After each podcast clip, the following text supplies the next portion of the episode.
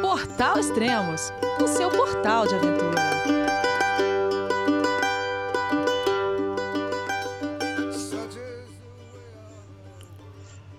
Bom dia, boa tarde, boa noite, bem-vindo a Extremos, seu podcast de aventura. Esse é o quinto programa da nova série Diário da Quarentena. E hoje vamos falar com o montanhista Carlos Santalena. Olá, Carlão, tudo bem? João, é você, meu filho? Alô, pai. Eu consegui. Eu tô no cume do Everest. Eu vi, meu filho. Te acompanhei o tempo todo pela sua página Spot. A família de produtos Spot utiliza tecnologia 100% via satélite para manter você sempre conectado em suas aventuras. Fale de qualquer lugar do mundo através do Spot Global Fone e utilize o Spot Gen 3 para estar sempre rastreado e conectado aos serviços de emergência. Desapareça quando quiser, seja encontrado quando precisar. Saiba mais em findmespot.com.br.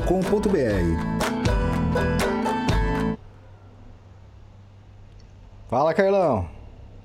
Fala Elias, tudo bom?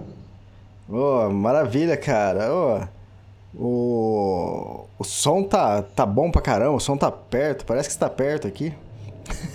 Bom, Onde você tá? tô em casa, tô aqui Mas- em Campinas. Ô, também tô em Campinas, cara. Tá todo mundo perto aqui, a gente gravando isolados, né? É, é o momento. Legal, legal. Ô Carlão, é, ó, hoje é dia 27 de março, né, de 2020. Cara, onde era pra você estar hoje? Hoje era pra eu estar aqui no Brasil mesmo, né, arrumando minhas coisas e embarcaria aí pro Everest no dia 4 de abril. Então hoje eu estaria aqui em casa me preparando, arrumando as coisas, vendo os últimos detalhes, né, é, estando em contato direto com, com esses clientes e amigos que iriam juntos. Ah, tá. Tinha uma expedição ah, marcada pro, pro Everest, a face sul, né, no Nepal. E tanto a face sul quanto a face norte foi- foram canceladas esse ano, né, por causa do, do coronavírus. Sim, é, as duas faces foram fechadas, né, para escalada aí durante essa temporada de primavera, que é a primeira decisão, né, e acredito que uma decisão sábia até do governo nepalês, né, de fazer isso antes que as grandes expedições entrassem, né, que o grande fluxo de turismo entrasse no país, que para quem conhece não tem uma estrutura é, acredito eu, para suportar né, é, a entrada desse vírus e a disseminação por lá também. Então, acho que foi um momento bom, oportuno, né, para gente que estava aqui, é, melhor do que outros anos que acabamos vendo é, algumas tragédias acontecerem, né, algumas coisas acontecerem por lá e, e, e que não tiveram controle. É, exatamente, porque teve dois anos que a, a escalada sul foram, foram interrompidas, mas já no processo já estava no meio do caminho, né? O pessoal já estava fazendo aclimatação. Dessa vez foi, quer dizer, pegou todo mundo né, de surpresa, mas ninguém tinha viajado ainda, né? Certamente, né? Uma decisão difícil até para eles, porque é, é a grande fonte de renda do país, né? Mas certamente, em, em termos de segurança, pelo menos acredito que eles estão mais preservados nesse sentido, né? O Nepal tem dois casos até agora, então é um país é, fechado e está conseguindo conter isso, né? E, e é um lugar que não tem estrutura, né? Não tem um sistema de saúde bem desenvolvido, então acho que fico contente, né? Por por isso estar acontecendo, né? É, no sentido deles terem conseguido é, visualizar esse problema ou, a magnitude do problema antes que ele acometesse o país. Tá, mas isso também é acarreta o lance da gestão da expedição, né? Que você tem que cancelar tudo, remarcar. Como fica tudo isso? Exatamente, agora né, todo mundo está vivendo cada dia, o que é muito interessante né, e, e extremamente presente. Então, atualmente o que, o que existe é que todos esses participantes né, é, das nossas expedições, trekkings, é, remarcaram as suas viagens. Né? A gente não sabe, obviamente, se na próxima temporada de outubro, hoje a gente não pode afirmar se vai estar ok de ir para lá ou continuar esse tipo de, de viagem, mas por hora né, eles apenas remarcaram as viagens, né, é, o que permite dar um fôlego também para o povo nepalês, né, para as agências, para os Sherpas, né, para os trabalhadores, para os carregadores, né, que acabaram ficando sem esse respaldo durante essa temporada. Né? Exato. Ah, vamos falar o outro lado de dessa quarentena, de, de ficar em casa. Para você é, é muito difícil esse isolamento? Não, eu até gosto um pouco, né, do, de um certo isolamento, mas é uma situação mentalmente um pouco mais difícil, né, porque você não, não, não tem a possibilidade, né, você fica restrito, existe um, um certo receio né, mental e que é uma situação obviamente diferente, um isolamento diferente, né? Mas a situação de estar em casa, né, e, e, e poder trabalhar e continuar trabalhando, né? Eu também tenho é, coisas para fazer que, que não sejam só escalado, né? Então isso também é um bom momento para para poder focar né, nesse lado talvez mais burocrático ou de escritório e, e, que a gente acaba não fazendo tanto no dia a dia. Né? Então é também uma oportunidade para isso. E bom, esse isolamento é, é, na minha opinião, todo tipo de, de, de isolamento aí, né? Ou, ou quando você está sozinho, é, tendo que tomar suas próprias decisões, né? O que conta muito, na minha opinião, é um gerenciamento, vamos dizer, emocional, né? As emoções que vão nos levando a, a tristeza, ou a alegria, ou a felicidade, ou ao medo, ou a esperança, né? Ou, ou acreditar. E isso é gerado geralmente pelos nossos pensamentos, né? Então, a ideia é pensar sempre de uma forma é, positiva, encarando a realidade de uma forma positiva, né? É, para que você possa experienciar essas emoções melhores, né, mais prazerosas, enfim, e, e possa assim sentir mais pleno. Bom, já que a gente está falando de isolamento, lógico que é totalmente diferente, mas como é o isolamento, você estando a 8 mil metros de altitude no acampamento 4 do Everest e tendo que dormir uma noite ali? É, geralmente, né, não é tanto isolamento assim, porque tem outros montanhistas ou outras pessoas envolvidas, né? É, estar no campo 4 do Everest é uma situação obviamente atípica, né, para a fisiologia humana e, e, é um ambiente muito interessante, na minha opinião, né, onde você fisicamente acaba ficando exausto, né, onde mentalmente você acaba esgotando até os, os seus pensamentos, tanto os positivos quanto os negativos, né? Então, é um, é um momento onde você tem essa oportunidade né, de, de vivenciar é, em prática o que é você direcionar esses pensamentos, né, experienciar essas emoções, né, você acaba sentindo isso com muita rapidez. Então, você pensa positivo diante de uma situação e a sua atitude muda, né, o seu caminhar muda, é, tudo acontece de uma forma um pouco mais fluida, né? E a rapidez desse processo é muito maior. Então é realmente uma situação muito interessante, né? Você se coloca numa situação muito interessante nesse ponto aí.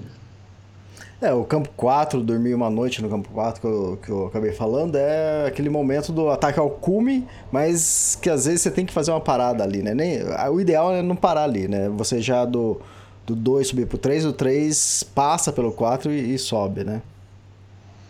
É, geralmente você chega no campo 4, né, do meio para o final da tarde, descansa até a noite, que seria aí até umas 10 da noite. Atualmente as pessoas têm saído mais cedo, 8 da noite, né, que é quando você inicia o ataque ao cume, né. E aí espera-se mais ou menos de 9, 10 horas é, de subida até o cume e a metade disso para se descer, né, ou seja, 4 ou 5 horas de descida num ritmo moderado. Ah, falando nisso, o cume é metade do caminho mesmo ou como que é isso? Porque tem, tem uma, coisa que ligado a isso que é a febre do cume, né? Summit Fever. Sim, sim, o cume certamente metade do caminho, né, o lugar mais longe que você chegou até então, então você tem que voltar tudo, né? É, no cume não tem esse relaxamento, né, essa sensação de, de, de deleite com, com, com o que você está vivendo e etc. Né? Ainda é uma situação, na minha opinião, um pouco tensa, né, onde você tem que pensar muito é, em como descer, com, quanto de energia você tem, quanto de água, né? nesse caso, quantas garrafas de oxigênio ainda disponíveis, né? É, o quanto você está cansado o quanto de vazão de oxigênio você vai ter que usar perante esse cansaço, né? Então existem ainda muitas outras variáveis acontecendo que não te permitem, né, ter esse tipo de relaxamento. Então o cume, mesmo na experiência prática, realmente é, é metade do caminho, né? É, você começa a experienciar esse tipo de coisa quando você chega ao campo 2, né, que é um base avançado, onde você realmente consegue relaxar o corpo, você tem um nível de oxigênio muito maior, né? É, você dorme uma noite toda, né, de cansaço ou de, de exaustão física mesmo, né? É, então é o primeiro momento de relaxamento. E o segundo, obviamente, chegar no campo base, né? Que seria, na minha opinião, um outro momento desse processo, né, de você é, se realizar, porque obviamente foram quatro, cinco dias super intensos, né? é, na vida de qualquer um, né, aqueles últimos cinco dias, e depois toda a descida né, do campo base, é, a Lucla até voar para Katmandu, que aí seria um processo de conscientização, né, onde você vai olhando a montanha de longe, onde você consegue aí sim é, relaxar, é, parar para pensar realmente o que aconteceu naqueles últimos dias, né, e absorver já algum tipo de conhecimento, né, e aí sim é, a gente experiencia essas emoções é, de prazer, né, de, de, de tranquilidade, né, de, de conexão, é muito interessante. Tá, e em relação ao medo? Eu costumo fazer caminhada sozinho e às vezes é, acompanhado. E o medo, a gente tem o medo, né? Mas a gente consegue controlar. Tem gente que mais, tem pessoas que menos. Mas como é controlar o medo de outra pessoa? Se você está é, guiando alguém ou se eu estou caminhando com outra pessoa, que tem medo que eu não tenho é, como mudar o que ela tá pensando. Se a pessoa tem medo de atravessar um riacho, não é eu falando, ó, ah, atravessa que é seguro, entende? O medo nessa pessoa vai continuar. Como é isso? Você gerenciando isso com uma ou mais pessoas? Bom, é, primeiramente, né, o, o que eu tenho na cabeça é que essa palavra medo eu não costumo utilizar, eu sempre uso a palavra respeito, né? Então, mentalmente, eu trabalho o tempo inteiro, é, quando estou em uma expedição ou numa situação de grande diversidade, né, é, tirando essa palavra da minha mente e traduzindo ela pela, pela palavra respeito, né, entendendo a magnitude daquela diversidade, né, respeitando a magnitude da diversidade, estando certo de que eu estou, é, de certa forma, preparado para tentar é, atravessá-la. Né. Então isso traz uma consciência, não só para mim, mas para todos os envolvidos, né? É totalmente diferente, né? Então isso muda a atitude, né? Isso muda a concepção das pessoas, né? Muda a sua atitude perante a elas, né? Porque se você está com medo, você vai passar medo para elas, né? Então eu acredito que inicialmente é um trabalho interno, né? Desse guia ou dessa pessoa que está é, liderando essa expedição de se manter nesse padrão de consciência, né, onde ele é, não está o tempo inteiro com medo, ele está o tempo inteiro respeitando, né, e sabendo qual é o momento de retornar e etc, estando consciente, né. Então isso implica em que as pessoas sintam confiança, né, que as pessoas também percebam o respeito que você está tendo, né, é, e aí sim acabam assimilando o próprio medo de uma outra forma, né, que seria essa forma mais respeitosa, eu diria, né? que seria um, um jeito de você traduzir esse medo é, em respeito, né? ou seja, traduzir um conceito que de uma certa forma te aprisiona num conceito é, de que uma certa forma te liberta.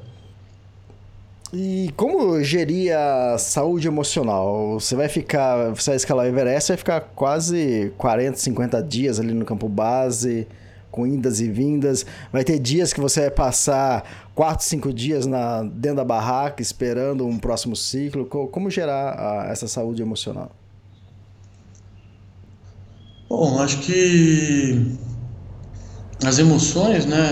Eu tava até comentei aqui, é, na minha concepção, assim, e, e observando é, um pouco da prática, né, elas vêm muito daquilo que, que nós pensamos. Né? Então, é, por exemplo, nessa questão do vírus, se a gente observa é, que isso está causando a minha tristeza, né, que essa, esse, esse vírus ou o Covid agora está causando é, a minha depressão ou o meu isolamento, né, é, eu nunca vou conseguir alterar isso, né? Tá vindo de um, de um plano externo onde eu não consigo ter nenhuma é, alteração ou mudança, né? Então, tá obviamente na concepção que eu tenho daquilo, né?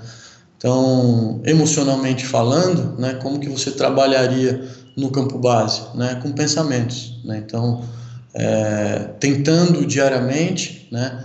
É, voluntariamente usar pensamentos a seu favor. Né? Quando você pensa é, em coisas positivas, numa consciência é, global, né? quando você pensa nos outros, quando você é, consegue visualizar a natureza e interagir com ela, né? isso te traz emoções positivas, te, te traz sensações boas, né? Que é o que a gente precisa ter naquele período do campo base. Né? Então, como se faz esse processo, vamos dizer, de gerenciamento emocional é através dos pensamentos, né? Então, é, seja de dia, de noite ou qual momento você quiser, né? Ou mesmo durante as atividades, né? O seu pensar tem que estar é, focado no positivo, nas possibilidades, né? É, enxergando a metrologia de diversas formas diferentes, enfim, para que você possa experienciar emoções boas, né, agradáveis, positivas, né? É, porque se você ficar lá e obviamente cai uma avalanche, você pensa, puxa que porcaria, caiu uma avalanche, olha o que aconteceu, quase destruiu uma pedra, não sei o quê, automaticamente você é, tem uma emoção para você naquele momento negativa, né? Você passa a ficar triste, você passa a ficar chateado, né? Você passa a ficar é, apreensivo, né? Angustiado, que são emoções que, que não vão contribuir para aquele momento, né? Ao ponto que se você observar a mesma avalanche falar, puxa vida, a avalanche caiu longe do acampamento, né? ou seja, está todo mundo seguro, né? É uma avalanche que cai num canal de avalanche onde é um costume, né? Ou seja, é uma coisa corriqueira. Tudo isso te traz o quê? Uma emoção de mais tranquilidade, de maior percepção, né?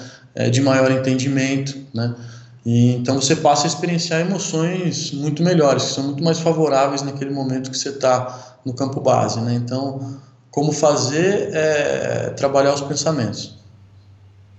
Uh, durante uma escalada, já aconteceu com você no Everest, acho que deve ter acontecido em outras montanhas, é, ter que dar meia volta, é, ter que desistir, ter que voltar. Isso, isso é uma derrota? Isso, como você encara essa decisão? De jeito nenhum, uma excelente oportunidade de crescimento, né, de, de, de aprendizado.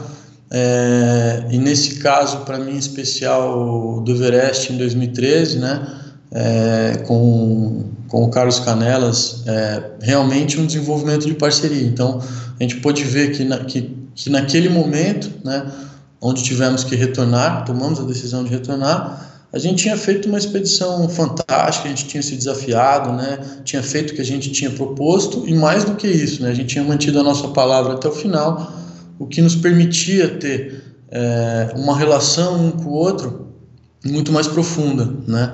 É, e isso não tem uma montanha que vale, não tem um cume que vale, né?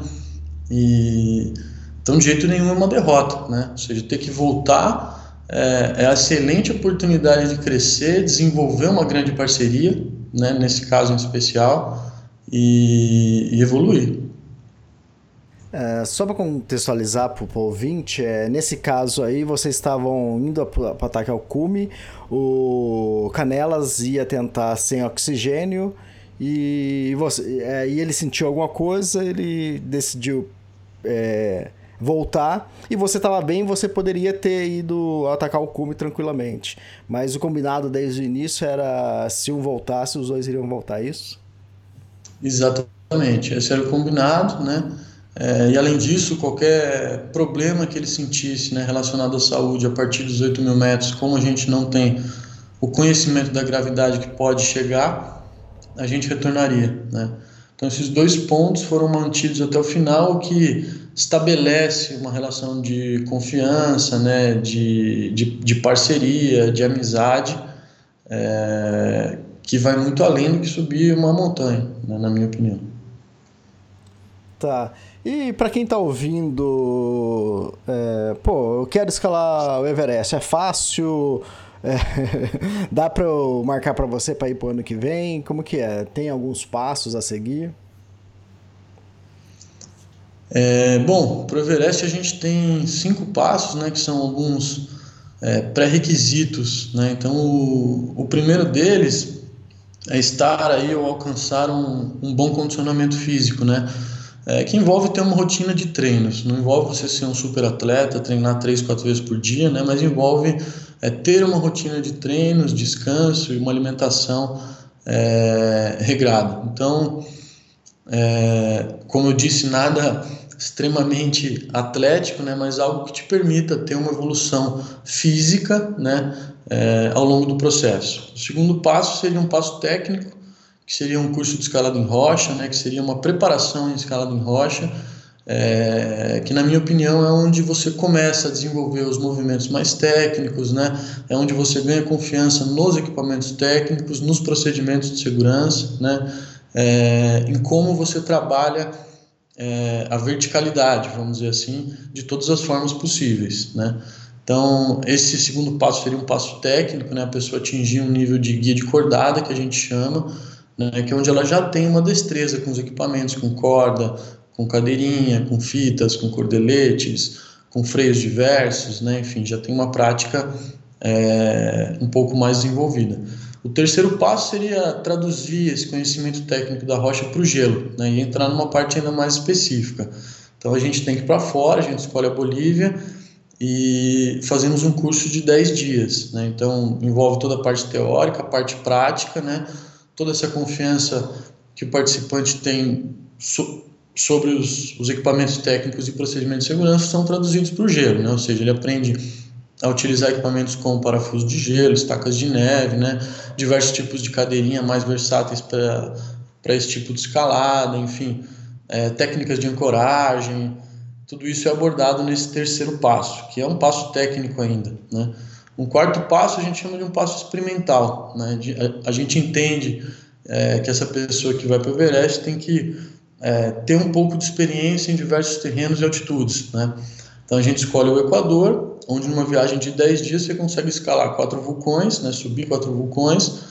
Alguns são trekkings é, em média altitude, outros são é, escalaminhadas em rocha, outros são travestis de glaciares, né?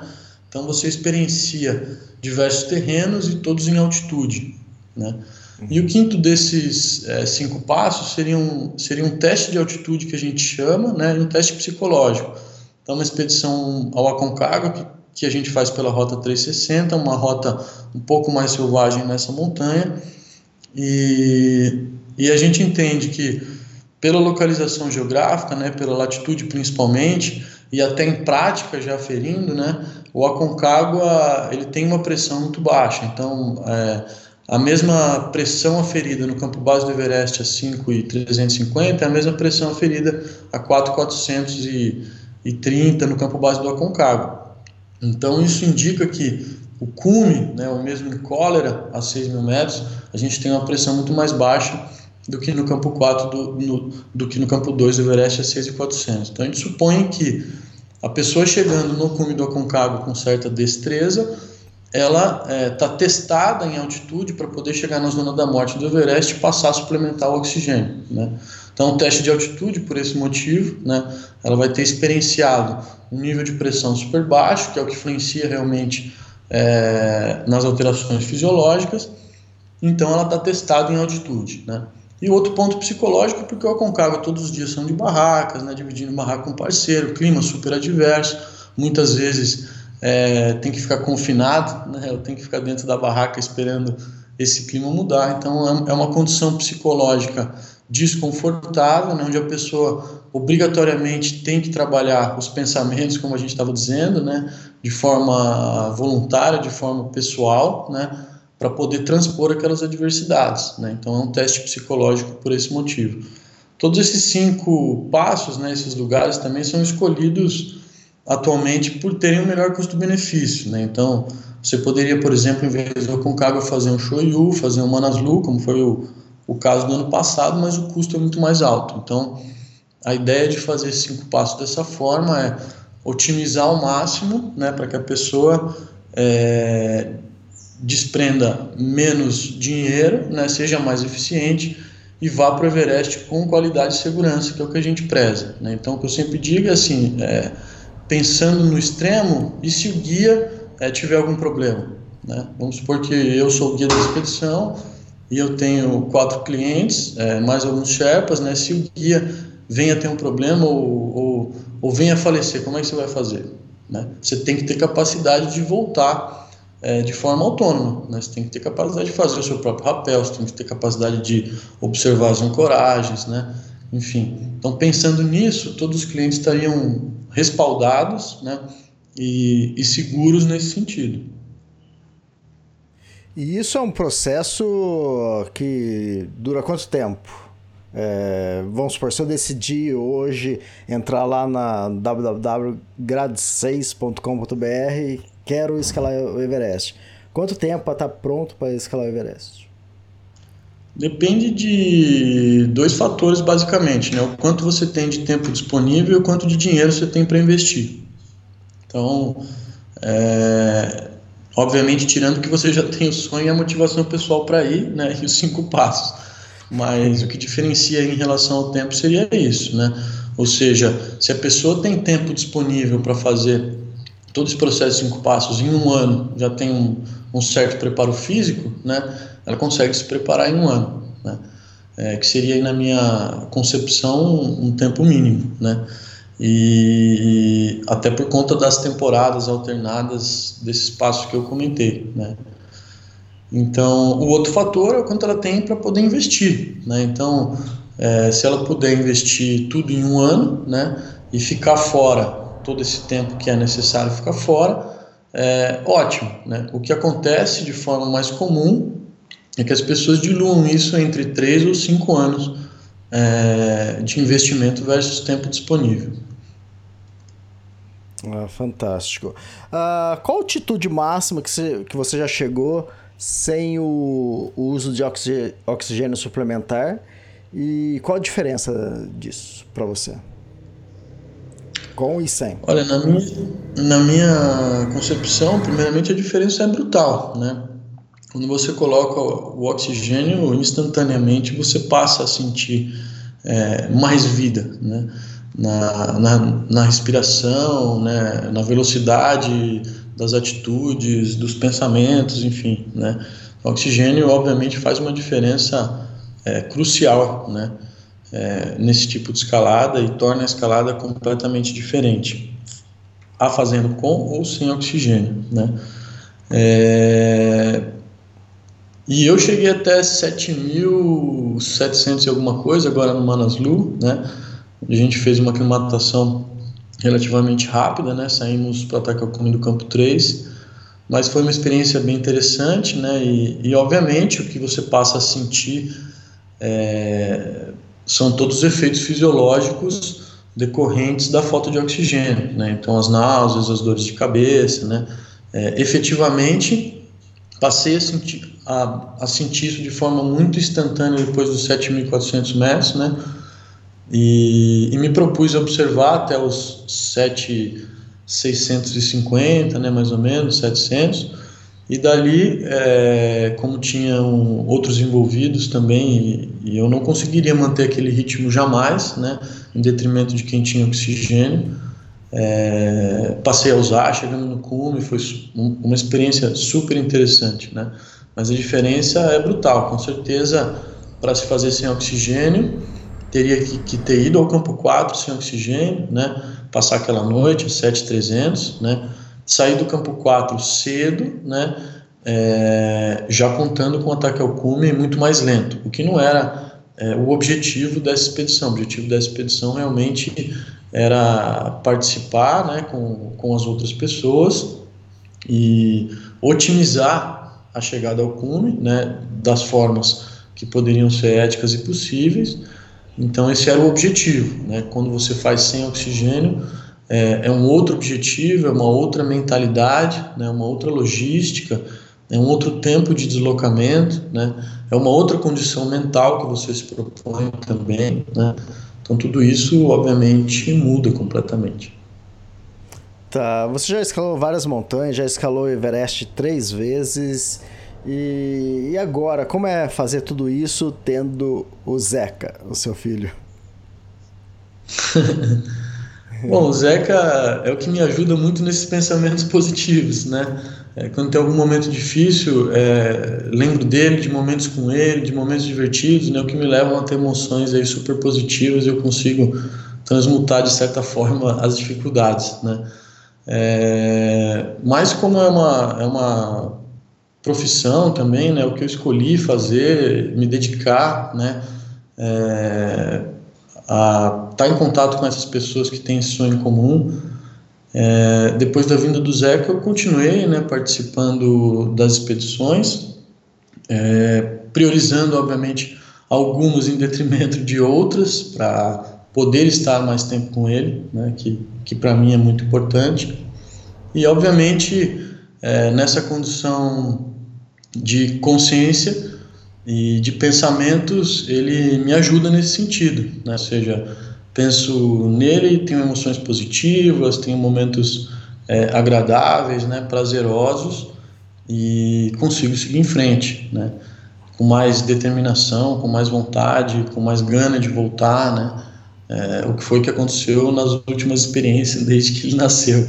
Né, não, não sei e não posso afirmar como que vai ser é, com o crescimento, né, ao longo da vida, então por hora é, é, bem interessante ter essa nova experiência, né? É, ter ele na minha vida, o que obviamente o inclui em todos os aspectos, né? principalmente nas montanhas.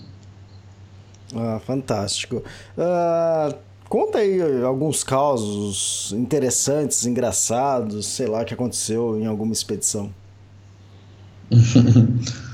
Esse, esse, aí eu lembro de um no, no Aconcagua, né? Não, não me lembro o, o, o, ano exatamente, mas faz tempo, porque a gente ainda fazia pela rota normal.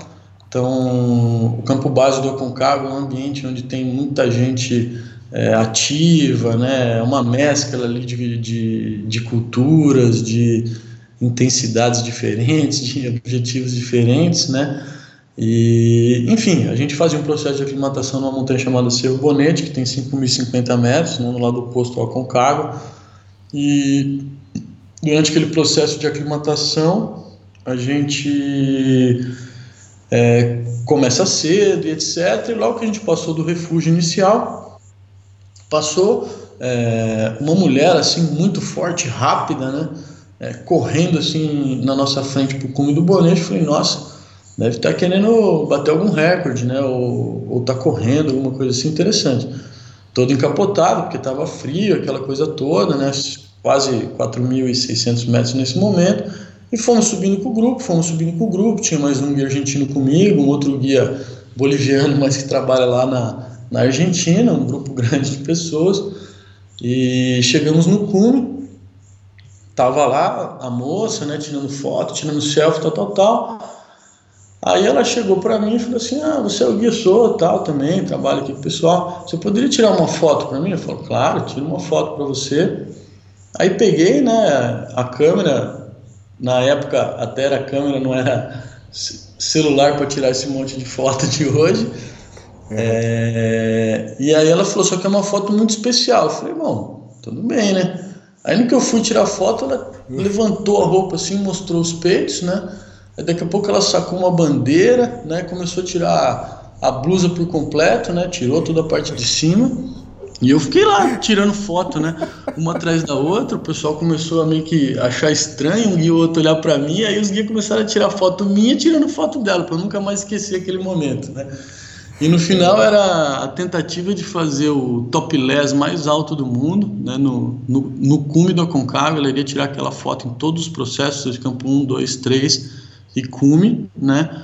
É, era um travesti também. E foi muito interessante, porque depois é, houve todo um contato lá no campo base, né? E, e o pessoal se envolveu, né? É, conversou, se interessou, né? Ficou super interessante, né? E para ela nesse sentido também, porque, puxa, ficou super é, popular, todo mundo sabia a partir daquele momento o que, que ela queria fazer. É, muito bom. Mais alguma aí, Carlão? Tem uma. Ah, essa aí do. do... Uma vez estava lá no, no, no Everest e tinha um casal, um argentino, uma argentina lá com um norueguês e tinham acabado de se conhecer, né? A menina obviamente queria ir para o Everest, eles tinham se conhecido no Aconcagua meses antes, aquela febre toda e vão para o Everest porque vai ser a viagem da nossa vida e, e o cara tinha o, o dinheiro para poder investir, não sei quem investiu no fundo, eles brigaram lá no, no, no, campo base, né? Se desentenderam, o casamento foi para as cucuia, né? É, a menina ainda se interessou por um, por, por um outro rapaz da expedição, né? E assim foi indo a história, né? Virou um Big Brother, né? A gente só observava de fora e falava, meu Deus do céu, né? onde que nós estamos aqui? Parece que nós viemos é, ficar no ambiente isolado, como a gente estava dizendo, né? E estava pior que o meio urbano já. fantástico, fantástico. Ah, tem uma história também, não sei se você quer contar ou não. Ah, acho que você estava escalando o Everest, acho que é com Canelas, e, e você viu um Sherpa e depois o Sherpa sumiu. É, essa experiência foi em 2011, né? É, foi a primeira oportunidade que a gente estava lá. É, o pessoal tinha fixado as cordas no, no dia 6, né? É, eu, eu, e o Carlos faríamos a tentativa no dia 7 de maio, que seria logo no comecinho da temporada, né? Chegamos ao campo 13, as expedições desceram, porque a janela era muito curta, né, para fazer uma tentativa. Éramos só nós dois, mais os Sherpas, então a gente resolveu seguir, né? Eles também toparam. E quando a gente chegou no campo 4 não tinha ninguém, tinha uma única barraca, né, é, armada, é, que tinha sido armada para fixação de cordas. E como os nossos Sherpas estavam um pouco para trás, e nesse caso é, a gente só carregava uma, uma das barracas, a gente resolveu pedir para poder entrar naquela barraca e se refugiar por um momento, né? Tava ventando. Então a gente entrou na barraca, só tinha eu e o Carlos, os Sherpas ainda não tinham chegado. É, geralmente saem um pouco mais tarde, até porque eles são é, teoricamente mais rápidos que nós, né? É, então a gente acaba tendo alguns horários diferentes, sobretudo nessa oportunidade. Então chegamos lá, entramos dentro da barraca, tinha um fogareiro, é, a gente tinha um tal de um fósforo russo, né, que seria o mais indicado para acender naquela altitude, era um, um, fósforo grande, né? E era a única coisa que a gente tinha, e o tal do fósforo russo não funcionava de jeito nenhum, né? Ele queimava todo assim pela madeira, mas não gerava é, fogo, faísca, nem nada. Então não tinha como acender o, o fogareiro, né? A gente queria fazer água, estava com sede, enfim. E aí naquelas a gente abriu um pouco a barraca para ventilar, olhou para fora e nessa época ou nessa parte da temporada já, já tem alguns cilindros empilhados, né, das expedições que vão subir para o cume, e a gente viu um Sherpa sentado lá. Falei, bom, uma boa oportunidade, né, porque a maioria dos Sherpas fumam, provavelmente ele tem um isqueiro, um fósforo, alguma coisa assim para emprestar para gente. Eu fui até ele, o Carlos também viu, falou, ah, vai lá. Aí levantei, saí da barraca, fui lá, ele estava com óculos, com goggle, né, com, com máscara, ou seja, impossível de se identificar. Eu fiz um gesto para ele, falei matches, né, lighter, coisa assim, fiz um gesto com a mão, levantou a mão, só fez não assim, eu vi que ele estava meio estranho, falei, bom, vou voltar para a barraca, né, e vou contactar a base, né, o cara parece que também não está bem aí, está do lado de fora, não sei se ele veio carregar cilindro de oxigênio aqui para cima hoje, enfim, Aí entrei dentro da barraca, mandei um rádio pra base, falei, olha, vem encontrar o cara aqui, a gente tava querendo fósforo e tal, parece que ele não tá muito bem. Aí o cara falou, ó, não tem ninguém aí, né? Falei, pô, como que não tem ninguém? Acabei de ir lá, né? Ouvi o cara, perguntei de fósforo, perguntei de... Aí o cara falou, não, não tem ninguém. Eu falei, bom, confere aí, vê com as outras expedições, né, por rádio, que é fácil lá. É, tem uma frequência onde todos comunicam, aí ele se comunicou e falou, não, realmente não tem ninguém aí. E quando ele para fora, ele essa pessoa estava caminhando meio que para o lado oposto, assim, né? Já quase que não, não havia. Oposto à rota, vamos dizer, né? Eu falei, nossa, Carlão, que coisa louca, né? E, e, o mais interessante foi que ele viu também, né? Então, é, também pode ser aí os efeitos da falta de oxigênio que você perguntou aí durante a, a nossa fala, né? Ou uma alucinação coletiva meio maluca. É, o problema é esse, né? Uma alucinação coletiva, né? Os dois viram, né? Mas acontece, né? Então, é, alguns, alguns contos interessantes, né? Histórias interessantes. Tem muitas outras. Ah, fantástico. Ô, Carlão, é... eu sei que você já tem um livro lançado, mas foi escrito por uma jornalista, Marina Benatti. E tem planos aí, futuros? Você escreveu um livro? próprio punho? Por, por enquanto eu não tenho planos, né? Quando me dá vontade às vezes de escrever alguma coisa ou, ou quando estou na montanha eu escrevo, mas é, sem planos ainda de, de fazer um livro ou de escrever, né? É, ainda não. ah, tá. Ó, para quem se interessar, é só entrar lá no extremos.com.br, tem ali a parte de livros, que aí tem esse livro do do Carlos Santalena, que foi a Marina Benatti que escreveu. E tem os meus livros lá também, o Tour do Mont Blanc, Kungsleder. Então, se vocês quiserem dar uma ajuda e quiser comprar lá, são histórias interessantes. Ô Carlão, é, então para quem está interessado em fazer uma expedição, não importa seja para o cume do Everest, para Concagua, uh, ou outra montanha aqui na América do Sul, ou fazer como eu fiz com você em. Fiz em 2010, né, Carlão? É, fiz o treco do Everest com você guiando. Então é, é só é só acessar é, grade6.com.br, é isso? Isso, só acessar, mandar e-mail, né? Pode ser é, pro meu Instagram também, Facebook, né? A gente atende de todos os lados. tá, o, o Instagram também é, é grade6, é isso? Arroba grade6? Expedições, grade6 expedições. Arroba grade6 ah. expedições. Ah, fantástico. É, eu lembro que naquela expedição que a gente fez é, até o campo base do Everest, e eu falei, nossa, que legal, cara, que experiência maravilhosa. Pô, eu tenho extremos, tudo, acho que podia juntar tudo e eu guiar aqui também, né, alguma, algum dia, né? Cara, mas vendo a sua paciência de monge com, com todos os clientes, que um queria uma coisa, outro queria outra, e a gente só assistindo, eu falei assim, nossa, cara, é, tem que ter muita paciência. Essa é a parte que eu acho interessante, né? De ver essa diversidade das pessoas, né? E, e poder treinar o não julgamento, né? Coisas que, que para mim são super valiosas. Então, diria que é uma troca muito, muito legal, né? Um trabalho que me traz uma satisfação muito, muito boa, assim. Fantástico, acho que é isso, Carlão.